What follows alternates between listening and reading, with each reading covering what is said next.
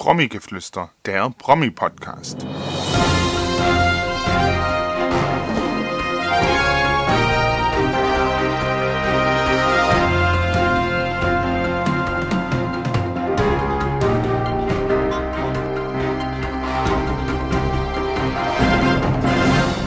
Mein Name ist Frank Stiller und ich heiße wieder alle Hörer recht herzlich willkommen. Heute Folge 2. Wie in der ersten Ausgabe schon angekündigt, kommen heute die beiden Schauspieler Susanne von Borjody und Wolfgang Stumpf zu Wort.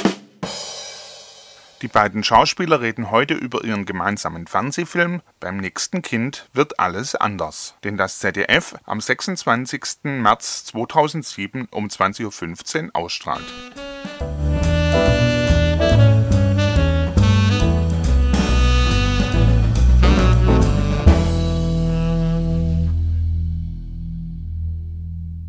Wenn ein Ehepaar zwischen 45 und 50 Jahren mit zwei erwachsenen Kindern plötzlich noch einmal Nachwuchs bekommt, so kann das in der Familie für ganz schön viel Wirbel sorgen. Wolfgang Stumpf ist sich ziemlich sicher, dass der Film im Nachhinein für viel Unterhaltung sorgen wird. Auch hat sich Herr Stumpf beim ZDF durchgesetzt, dass der Film schon jetzt im Frühjahr ausgestrahlt wird und nicht erst, wie angedacht, im Herbst. Kindergeld und Krippenplatz, das sind heiß diskutierte Themen. Ich denke, der Film, der passt sehr gut zu diesen aktuellen Themen. Auch im Nachhinein wird er bestimmt in so manchen Familien für Gesprächsstoff sorgen.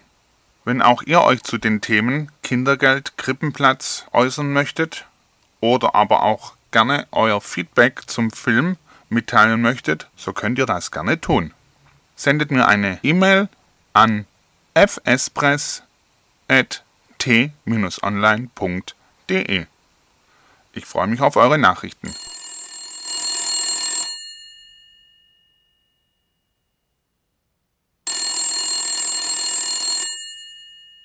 Das ZDF hatte am 1. März zu einem Foto- und Interviewtermin nach Köln eingeladen. Dort habe ich nun die beiden Schauspieler Susanne von Borschody und Wolfgang Stumpf getroffen. Susanne von Borschody ist die Tochter von Hans Borchedy und Rosemarie Fendel, die beide auch als Schauspieler tätig sind. In welche Rolle sie gern immer schlüpfen würde, das hat sie mir auch verraten. Wolfgang Stumpf ist Schauspieler und Kabarettist. In Salto Postale und Salto Kommunale nahm er das Beamtentum gerne ein wenig auf die Schippe. Spätestens durch die beiden Kinofilme Go Trabi Go 1 und 2 ist er einem großen Publikum bekannt. Mittlerweile ermittelt er als Kommissar Stubbe in der ZDF-Krimireihe Stubbe von Fall zu Fall. Beim nächsten Kind wird alles anders. Was wird anders? Eigentlich müsste der Film ja heißen, eine Familie in anderen Umständen, weil mit so einer Entscheidung oder mit so, äh, so einer Tatsache dass man im etwas vorgerückten Alter einen Verkehrsunfall im wahrsten Sinne des Wortes erleidet äh, und vor der Frage steht, haben wir das überhaupt gewollt? Äh, wie, das ändert jetzt alle Pläne. Äh, ändert das natürlich auch die Pläne aller Betroffenen in der Familie, nämlich der beiden Kinder. Und damit ist im Grunde genommen die ganze Familie in anderen Umständen. Das fand ich sehr viel schöner, weil das nicht gleich alles verraten. Richtig wenn das bei Ihnen privat jetzt vorkommen würde, was würde das für Sie persönlich verändern? Ich finde diese Frage sehr charmant von Ihnen. was würde das bei mir verändern? Ich habe keine Ahnung gibt es auf einmal zwei Kinder. ja gut, ich meine, es ist ja schon eine Umstellung, wie man es auch im Film gesehen hat. Ne? Auf einmal hat schon alles geplant irgendwie für die... Er hat alles geplant. Er, er genau. hat alles geplant. Reise und alles, ne? Na, das Schöne an diesem Buch ist ja einerseits, dass vor zehn Jahren war es... Äh, eigentlich schon fast noch ein Tabuthema, Frauen ab 40, die Kinder mhm. kriegen, oh Gott, oh Gott. Äh, und dass heutzutage äh, es soweit ist, dass man sagt, es ist ein Thema für die Medien, was gesellschaftsfähig ist und nicht nur das, darüber hinaus sogar komödienfähig ist. Mhm. Dass es kein Problemfilm darüber ist, sondern dass es etwas ist, was man äh, komödiantisch aufarbeiten darf. Und das finde ich einen großen Fortschritt in unserer heutigen Zeit. Noch dazu, wenn man dauernd darüber redet, dass wir ein langsam vergreisender Staat werden, mhm. auch etwas zu machen für die in Anführungsstrichen ältere Generation mit zwei so alten Menschen wie dem Wolfgang Stumpf und mir. ich meine das ironisch. Aber äh, das ist zum Beispiel auch etwas, was mir an dem Buch gut gefallen hat. Also innerhalb dieser Diskussion, die wir jetzt im Bundestag haben, mhm. über Kinder, Kindergeld, äh, bis hin zu äh, dem Thema als solches, dass es zwar für Martha in dem Film ein großer Schock ist, die denkt, sie ist jetzt in den Wechseljahren und äh, zur Ärztin geht und es stellt sich was ganz anderes raus. Und was mir noch daran gefallen hat, ist zum Beispiel, äh, neben der Arbeit endlich wieder mit Wolfgang Stumpf zusammen, mit dem ich sehr gerne arbeite, äh, dass es ein gutes Buch war, was die Dialoge betrifft, was die Figurenfindung betrifft, dass äh, jede einzelne Figur, die auftritt, ob es jetzt nur die Kinder sind untereinander, die Eltern, äh, jede einzelne Figur wie im Leben eine eigene Diktion haben. Mhm. Und äh, darüber von der Mouchon, Frau Mouchon, der Drehbuchautorin, äh, dass sie es geschafft hat, diesen Figuren allein schon durch ihre Dialoge ein individuelles Leben einzurauchen. Das war sehr lustig während der Dreharbeiten, zum Beispiel festzustellen, dass sobald ich meinen Plastikbauch umgeschnallt hatte, mich die Kekse und Schnittchen, die beim Drehen immer rumstehen, angelacht haben.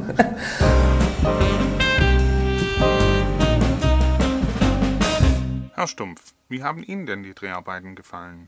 Das hat einen Riesenspaß gemacht äh, und ist ein Thema, was ja gerade 2007 jetzt so aktuell ist, wie wir es vor anderthalb Jahren, wo wir begonnen haben, an dem Stoff zu arbeiten, geahnt haben. Aber er ist noch viel konkreter, viel konfliktreicher geworden, äh, äh, das Verhandeln dieses Themas denke nur dran, würde man wirklich zwei Monate zu Hause bleiben, kann man sich das leisten, weil ich glaube, unsere Gesellschaft ist nicht gesünder geworden, weil es weniger Kranke gibt, sondern weil die Angst um den Arbeitsplatz und um den kommenden Ellbogen um diesen Arbeitsplatz oder die Einschätzung des Chefs, wie tauglich man ist durch Ausfall oder so, natürlich eine bestimmte Gefahr der eigenen Sicherheit, mhm. aber damit der Verantwortung auch der Familie gegenüber wesentlich konfliktreicher und größeres als dass wir es vielleicht erahnen konnten mhm. vor einem Jahr. Oder die Diskussion äh, derjenigen, die Macht haben im, im kirchlichen Sinn oder im,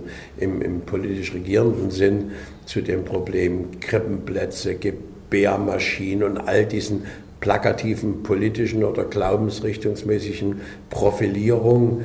Äh, das ist natürlich ein, ein, ein, Thema, was man damals in diesem Film noch nicht so sehen konnte. Deswegen halte ich diesen Film mit der Reflexion der Wirklichkeit, wie sie jetzt funktioniert, als eine, als eine Anregung, darüber zu diskutieren. Also Diskussionsanregung mhm. und wünschte mir, dass Familien sich den Film angucken, wo man dann vielleicht nach dem Film mal die Frage stellt, äh, würdest du denn das Kind wirklich behalten, wenn sowas passiert?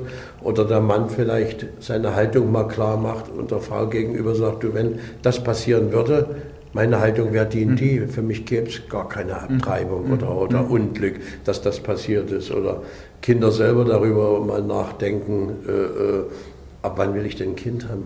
Und, und, warum will ich jetzt noch keins haben oder warum will ich eins haben? So dass ich das eigentlich als eine sehr ich will es nicht bewerten, aber doch liebenswert charmante Art und Weise eines aktuellen Themas sehe, wie wir es behandelt haben, worüber man sich einfach unterhalten mhm. soll, muss und mhm. kann. Ich meine, dass die Eltern, sagen jetzt mal, immer älter werden heutzutage, mhm. das ist leider Gottes immer mehr der Fall. Weil erstmal der Beruf im Vordergrund steht, studieren etc. Ne? Mhm. Ist man locker erstmal, sagen wir mal, 30 oder drüber hinaus Richtig, mein, mein, Sohn ist mit 37 jetzt Vater geworden, hat mich vor kurzem zum Opa gemacht. In dem Fall noch äh, Glückwunsch für Sie. Ja, ja, ja äh, große Leistung des Sohnes, dem gebührt der Glückwunsch ähm, und späte Leistung.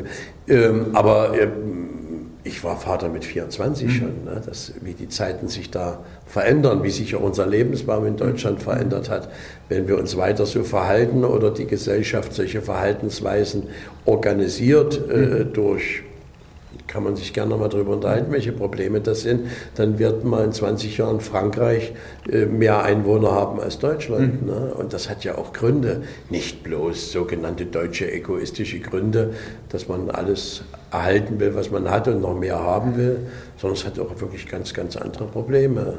Und das wären eben, sagen wir mal, die Zukunftsängste im Allgemeinen der Eltern, die vorgelebt werden und äh, die da studierenden Kam Klassenkameraden äh, und, und, derjenigen, die ihr Abi machen oder nicht und die ihre Lehre machen, welche Plätze sie haben und wie sicher ihre Zukunft ist, das sind dann schon Probleme. Ne?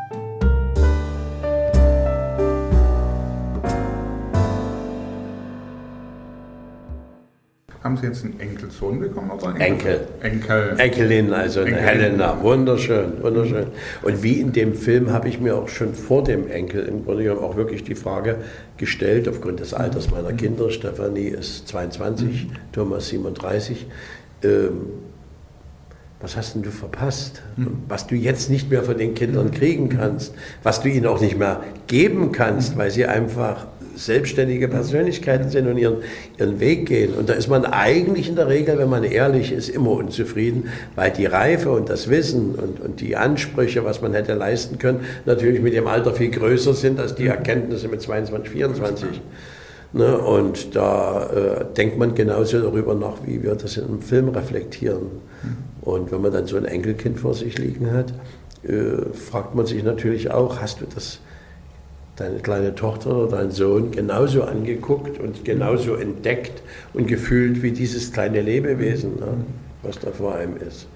Ja, äh, und deswegen äh, ist dieser Film äh, nicht bloß ein Film, der so ein Durchläufer zur Unterhaltung wird. Ich glaube, mit dem, was uns alle bewegt, derzeitig durch die Diskussion, mhm. ist der eine Sichtweise von tausenden möglichen. Weil jeder hat eine andere Meinung und andere Bedingungen. Und deswegen halte ich es eben für einfach sehr überheblich, bevormundend und undemokratisch, äh, äh, es vorzuschreiben, wie man darüber zu denken hat, über Krippenplatz, über die Frau an Kochherd oder ob sie überhaupt lieber zu Hause bleiben soll, erziehen soll. Das entscheidet jede Frau gleichberechtigt, wie wir sie in unserer Gesellschaft akzeptieren. Ich glaube, als Mutter, als Frau und in einer Partnerschaft oder alleinstehend sehr verantwortungsvoll selber, aber auch unter den Bedingungen, wie diese Gesellschaft funktioniert. Aber eine alleinstehende Frau äh, äh arbeiten muss, mhm. gehen und oder eine, ein Ehepaar, wo der Mann arbeitslos ist, die Frau eben Arbeit gehen muss. Das heißt aber noch lange nicht, äh, ob nun aus Ehrgeizgründen man arbeiten gehen muss, aus sozialen Gründen man arbeiten gehen muss, dass man dann eine schlechte Mutter ist. Das kann man den ein, pauschal nie vorschreiben und sagen, deswegen muss das so und so gehandhabt werden. Das soll man den Frauen und Müttern schon überlassen, äh, dass sie das selbst entscheiden werden. Das ist richtig. Cabaret mhm. machen Sie ja auch noch. Mhm. Und jetzt auch noch den von Fall zu Fall. Mhm. Haben Sie jetzt auch für Enkelin Zeit? Äh, ich, ich, glaube, dass die, die Eltern äh, vielleicht sogar sagen, die kommen zu oft Baby gucken. äh, da ist schon Zeit und natürlich auch die Sehnsucht dann da. Aber klar ist natürlich, äh, dass ich sehr intensiv arbeite und, und, und, viel arbeite, aber genauso intensiv die Freizeit, die ich habe für die Familie, dann auch nutze. Und jetzt insbesondere auch die Motivation des Enkelkindes äh, erst recht. Und da ich, sagen wir mal, nicht nur wissend, weil vielleicht ein Enkelkind kommt, sondern aus der eigenen Erkenntnis und Erfahrung, wie es in dem Film ist, die Kinder sind raus, muss man, glaube ich, auch den neuen Lebensabschnitt neue Bedingungen geben. Habe ich äh, persönlich ja auch für mich Entscheidungen getroffen gehabt und habe im vergangenen Jahr im Mai mein eigenes Kabarett aufgelöst, das Tournee-Kabarett und ziehe nicht mehr hundertmal im Jahr durchs Land, sondern äh, habe das erstmal aufgelöst und habe das beendet. Das heißt aber nicht, dass ich nicht live weiterarbeite. Ich hatte gestern die 37. Vorstellung in der Semperoper als Frosch in der Fledermaus, deswegen sitze ich auch unrasiert vor Ihnen, weil, aber nicht angetrunken wie der Gefängniswärter.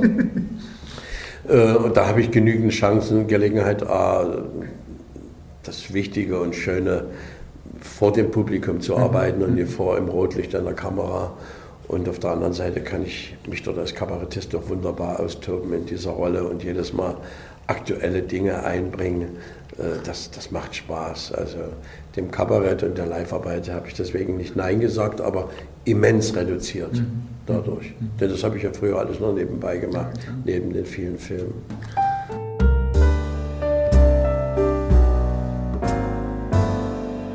Aber Sie haben Opfer bringen müssen für den Film. Oh ja. Das Opfer. Oh ja, oh ja. Äh, mein Drei-Tage-Bart kommt heute wieder runter, damit man meinen Schnurrbart wieder besser sieht. Denn ab nächster Woche drehe ich den 32. Stubbe. Mhm. Und für diesen Film äh, äh, habe ich mir den Bart abnehmen lassen sollen, wollen, müssen. Da ist Susanne von Borscherdi ein bisschen dran schuld. Äh, aber da bin ich ihr dankbar, weil dadurch, sagen wir mal, das nicht so ein, ein Stummfilm geworden, ein Stu nicht stumm, Stummfilm geworden ist, äh, sondern wirklich eine andere Figur rein optisch, wo ich mich bestimmt nicht ganz verleugnen kann. Und das tat schon weh, ohne Bart so nackig mit dem Gesicht da zu sein, wenn man eigentlich schon über 30 Jahre immer diesen Bart getragen hat. Und das gab natürlich Heiterkeiten zu Hause, wenn ich, wo ich das erste Mal ohne Bart in der Mitte der Drehzeit gesehen wurde von meiner Familie, mit den Händen vor den Augen und die Finger auseinander gespreizt und vorsichtig durchgeguckt. Äh, da hatte ich schon meine Lacher und auch interessante Begebenheiten. Ich hatte vorher Stöppe gedreht in Hamburg. Wenn ich da mit dem Fahrrad rumgefahren bin nach dem Dreh, dann haben die Polizisten gehupt und gegrüßt und die Leute. Aber als ich ohne Bart lang gefahren bin, da hatte ich immer so Blicke wie, nee, das ist, nee, nee das kann er ja nicht sein. Ne? da hatte ich eigentlich mehr Ruhe. War aber ein schönes Gefühl mal zu wissen, wenn du nicht mehr beachtet wirst. Das war eine tolle Lebenserfahrung, dass man nicht ständig äh, daran denken muss, oh, die haben dich erkannt und da musst du da reagieren, ziehen es so ein Gesicht, sonst sagt die Blumenverkäuferin, das ist ein Stinkstiefel, der hat aber gestern schlechte Laune. Das ist dann völlig egal, wenn du ohne Bart bist, bist du einer wie alle und das ist eine wunderbare Erfahrung. Okay. Das kommt auf alle mal zu wieder. Aber äh, den Umgang mit dem Publikum, wenn Sie jetzt auf der Straße angesprochen werden, haben Sie keine Berührungsängste? Überhaupt nicht. Im Gegenteil, in der Kneipe zu sitzen und mit jemandem ins Gespräch zu kommen oder im Zugabteil betrachte ich immer als, als, als, äh, als eine Lehrstunde, mhm. weil man kann so herrlich oft tanken über Charaktere, über Menschen, über, über Lebensgeschichten und Umstände. Äh, das ist äh, hervorragend. Und wenn ich das nicht will, dann muss ich mich so setzen, dass ich meine Ruhe habe. Muss ich mich nicht mit dem Gesicht äh, zur Mitte des Gaststättenraums setzen und dann muss ich mich in eine andere Ecke setzen oder so, oder dann darf ich eben hier rausgehen. Und dann muss ich eben nicht heute zu Karstadt gehen, wenn ich genau weiß, auf der Rolltreppe wirst du dreimal angesprochen. Das muss man dann eben, das kann man aber nicht ausleben am, am Zuschauer, äh, der einen anspricht. Äh, Von dem soll man dankbar sein. Ist das Brot das ist, des Künstlers wenn Sie jetzt sozusagen. Was ne? Hier hören, dann ist das wie gesagt nicht der, der Schnaps äh, vom Frosch, der drängt hier, sondern das ist ein wunderbarer Apfelsaft, den ja, ich gerade eingegossen ganz, habe. Ganz reiner Apfelsaft, ja, richtig. Wir sagen natürlich nicht die Marke, weil ich im prinzipieller Feind bin für marktwirtschaftliche Werbung. Aber trotzdem zum Wohl. Schmeckt gut, der Apfelsaft.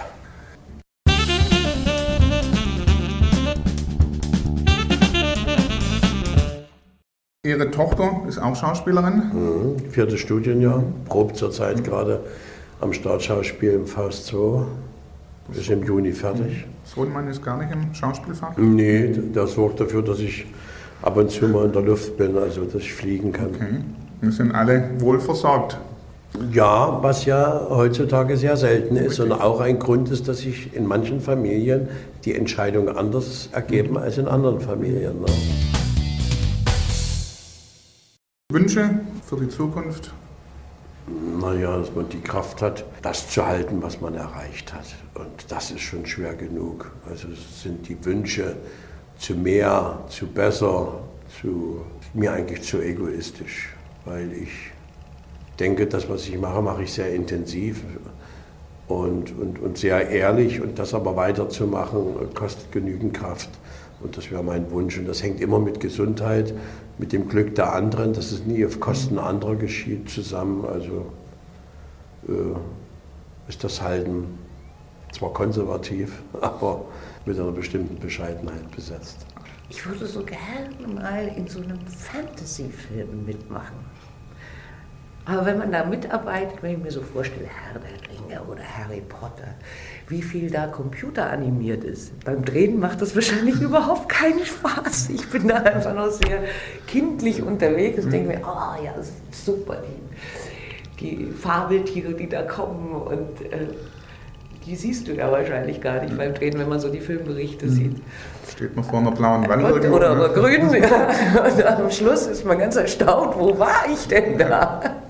Ja, da ist, viel, da das, ist vieles möglich heutzutage, ja. das stimmt. Also das würde ich wirklich, das wäre wär sowas, wo ich richtig Lust hätte, mal sowas mal mitzumachen. Aber eine große Fantasy-Geschichte. Alles klar, gut. Ich bedanke mich recht herzlich. Wünsche weiterhin viel Erfolg. Dankeschön. Und bis irgendwann mal wieder. Ja, genau. Oder am Bildschirm. Ich gucke, ob genau. Sie gucken. Schaut mal alle fleißig am 26. den Fernsehfilm. Wolfgang Stumpf sieht alles. Spaß beiseite.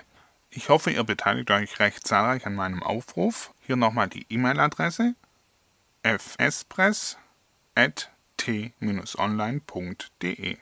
Wenn die Tonaufnahmen noch nicht so gut klingen, so bitte ich das zu entschuldigen. In der nächsten Ausgabe am 24. März könnt ihr dann die Sängerin Mara Kaiser hören. Sie entführt uns in die Weimarer Zeit. Ich würde mich freuen, wenn ihr auch dann wieder dabei seid. Bis dahin wiederum eine schöne Woche und bis bald, euer Frank Stiller.